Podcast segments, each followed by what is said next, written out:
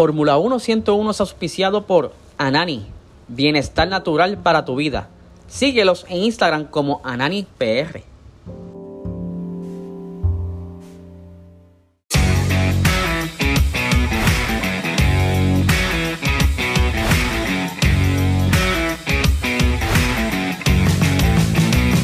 Esto es Fórmula 1 101.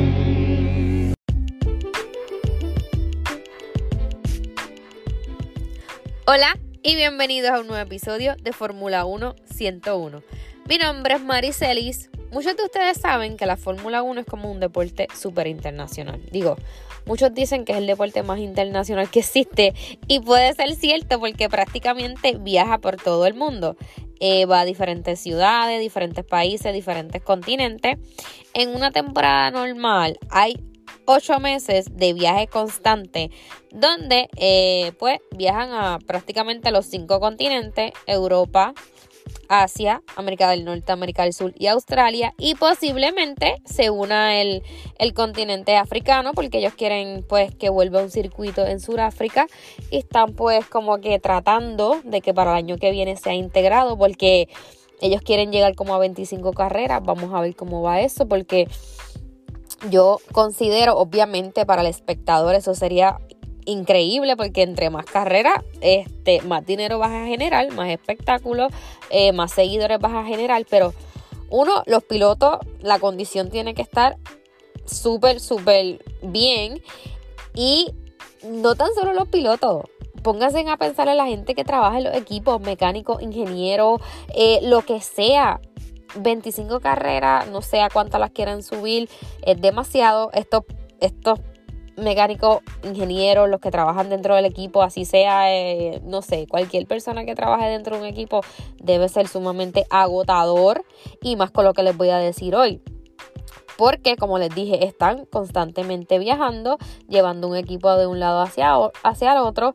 Actualmente se disputan más de 22 carreras esta temporada. Esta temporada hay habían 23, se canceló una, eh, creo que fue Rusia por esto de la por esto de la guerra, perdón, y actualmente quedan 22 carreras y ustedes saben que a veces están separadas por una semana. Hay carrera este fin de semana, el próximo fin de semana no, y el próximo fin de semana sí. Hay circunstancias que hay dos, car hay dos carreras fin de semana corrido. Este fin de semana y el próximo hay carrera. Y este año, precisamente ahora, que ya comienza la Fórmula 1 este fin de semana, hay tres carreras en tres fines de semana consecutivos. Este fin de semana hay carrera, el próximo hay carrera y el otro hay carrera, así que estamos de fiesta. Se acabó el parón veraniego y tenemos tres fines de semana corridos de carrera, así que eso es emocionante, obviamente para nosotros, pero para los equipos debe ser estresante. Entonces, ¿por qué les cuento eso? Ustedes se preguntarán cómo los equipos pueden mover tan rápido de un lugar a otro sus equipos, valga la redundancia, todos sus materiales, todas sus piezas. Eh, también me imagino que se preguntarán cómo es la logística de llevar todo este equipaje y por dónde lo transportan, cómo lo hace. Pues en el episodio de hoy les voy a hablar de cómo viaja la Fórmula 1 todo lo que ellos tienen que hacer para trasladar todo el equipo de cada escudería, eh, todos los materiales. Es mucho equipaje, es muy pesado, a veces es muy poco tiempo el que ellos tienen para desmontarlo y volverlo a montar, ya sea en una distancia, vamos a suponer, eh, yo creo que fue en esta temporada, ellos eh, viajaron, yo no sé si fue de Azerbaiyán a Canadá y de Canadá a Silverstone o por ahí, el orden obviamente no siempre lo tengo como que bien, pero entiendo que fue así, fue como que brincaron de un continente a otro. Obviamente ellos están acostumbrados a eso y tienen personal preparada para eso, pero debe ser una cosa uy, horrible.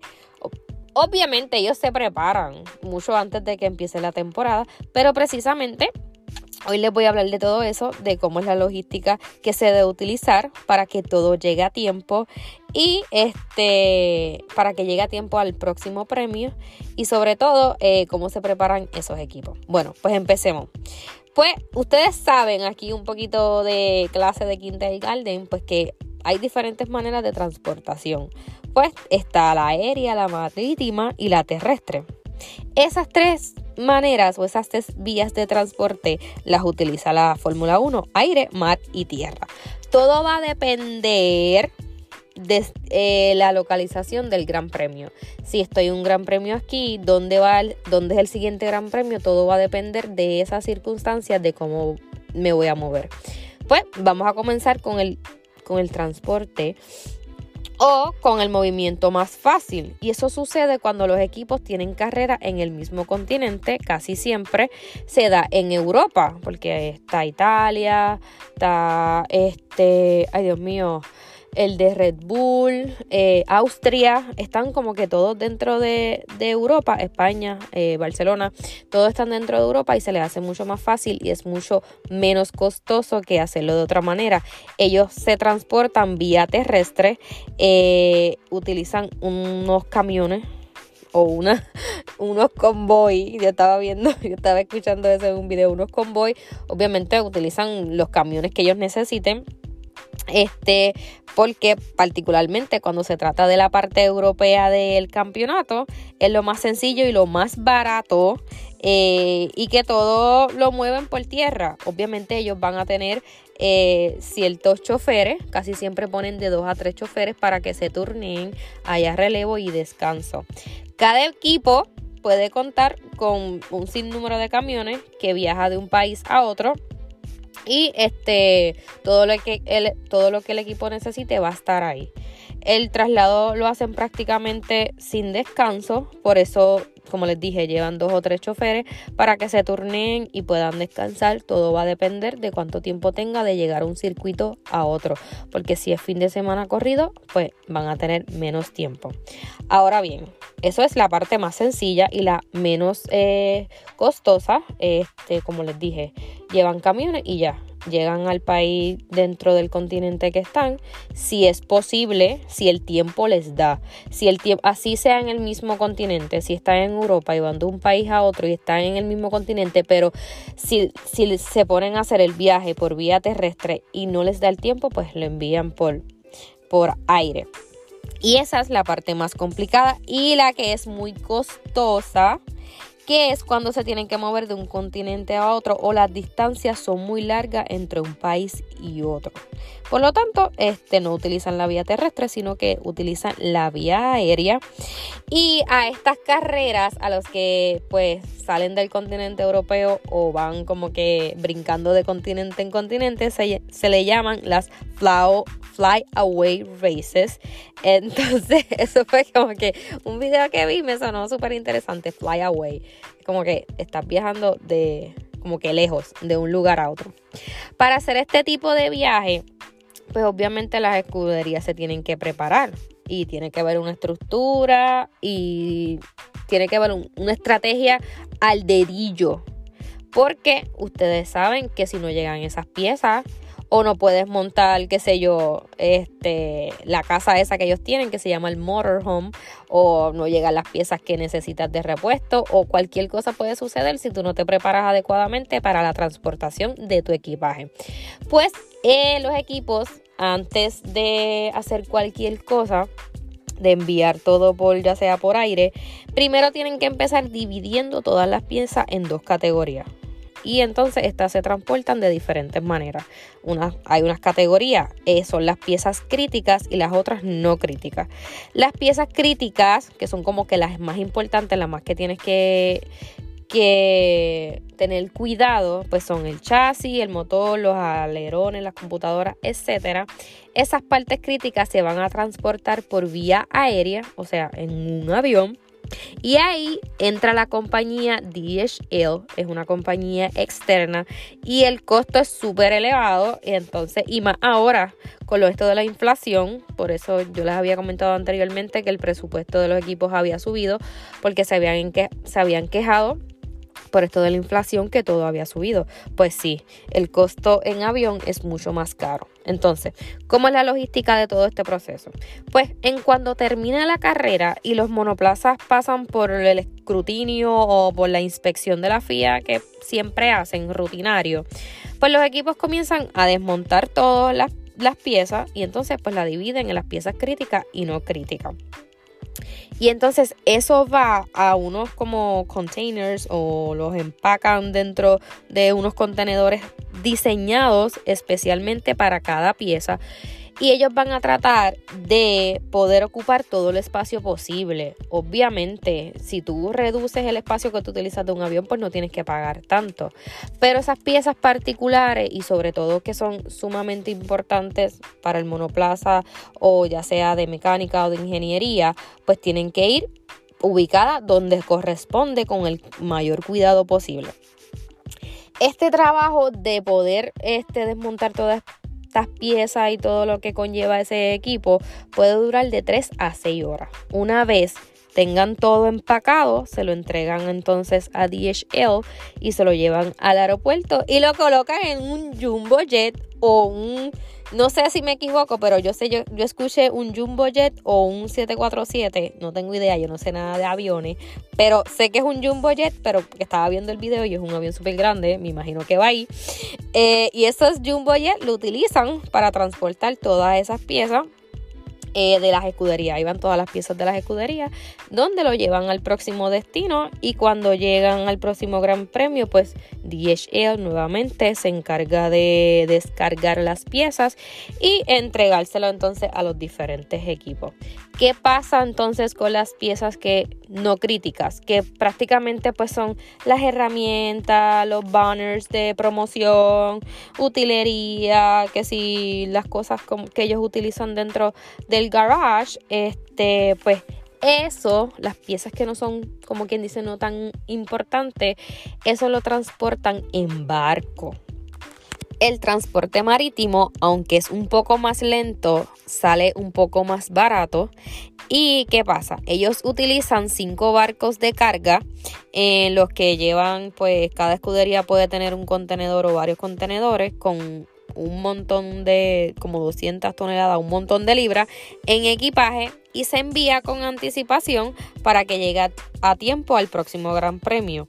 Pero hay veces o hay circunstancias, estos barcos a veces salen simultáneamente, pero hay circunstancias que ya hay barcos que están en el destino que necesitan o en el circuito que deben estar, mientras que otros van rumbo a otros premios o a otros destinos que se necesitan.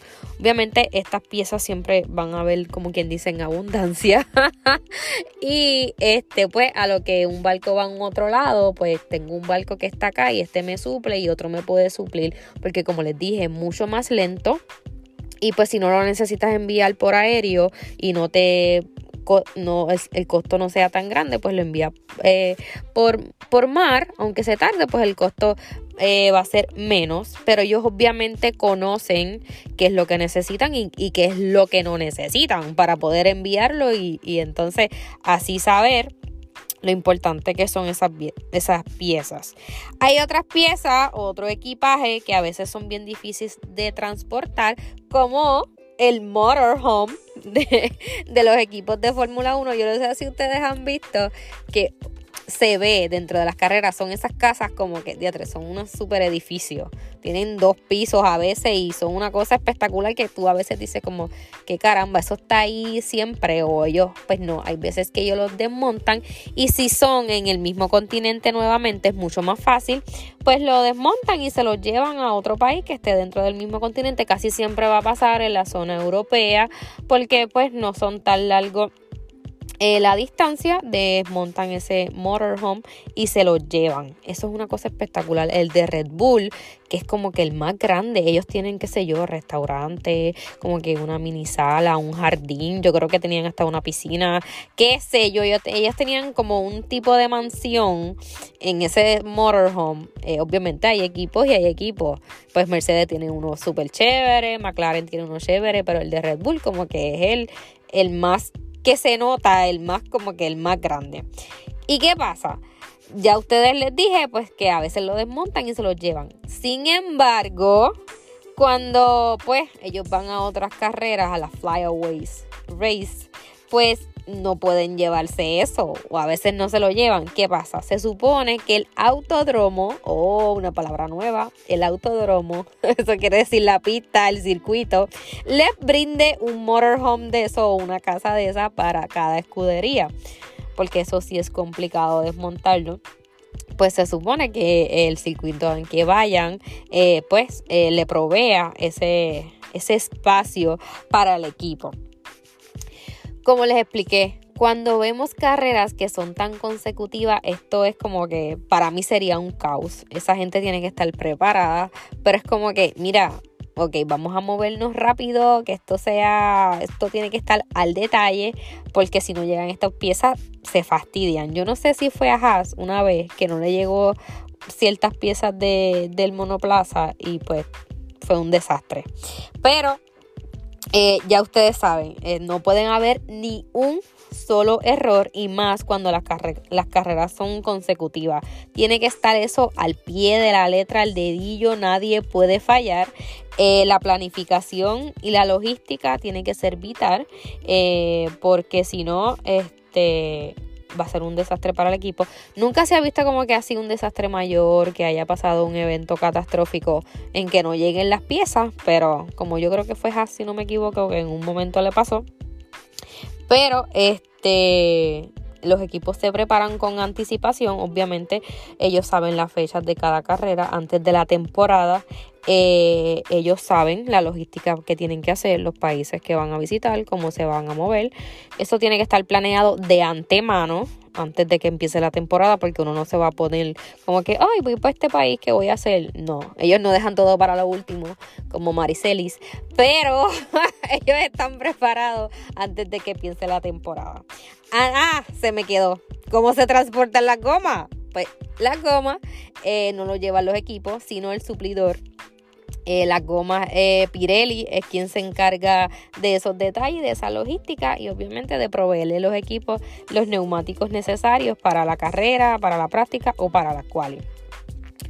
Por todo lo que conlleva todo esto, pues ustedes saben que la Fórmula 1 tiene que estar debidamente preparada, estructurada y planificada para que todo llegue a tiempo, porque si ocurriese un desastre, pues esto va a ser un caos y la Fórmula 1 no es eso, la Fórmula 1 se caracteriza, se caracteriza pues por ser como que, no sé, un deporte, eh, no sé, así estructurado y pues con nivel, por decirlo de alguna manera. No vemos ese tipo de, de situaciones de desorganización solamente con los directores de carrera, pero eso es punto y aparte. Así que nada, así es como se mueve la Fórmula 1 de un lugar a otro. Y también lo que estuve leyendo es que se le conoce como el gran circo. Yo primero lo pensé como que el gran circo no tiene nada de comedia, pero no, es el gran circo porque a mí me encantaba los circos cuando yo era chiquita.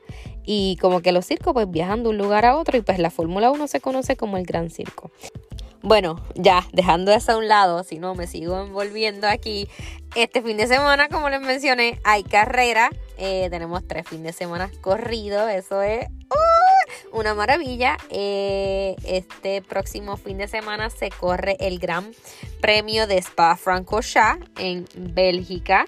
Eh, pues el año pasado este, esta carrera fue como que una estupidez perdonando, perdonando, pero fue como que algo horrible. Estuvieron, los espectadores estuvieron esperando como tres horas para ver qué se decida debido a la lluvia torrencial que había. Pero pues Michael Massey no tomaba una decisión. No se sabía qué iba a pasar, se corrió bajo un safety car y pues prácticamente los mismos que hicieron la cual y fueron los que ganaron, Max, este, Russell y Hamilton y los puntos se dividieron a la mitad.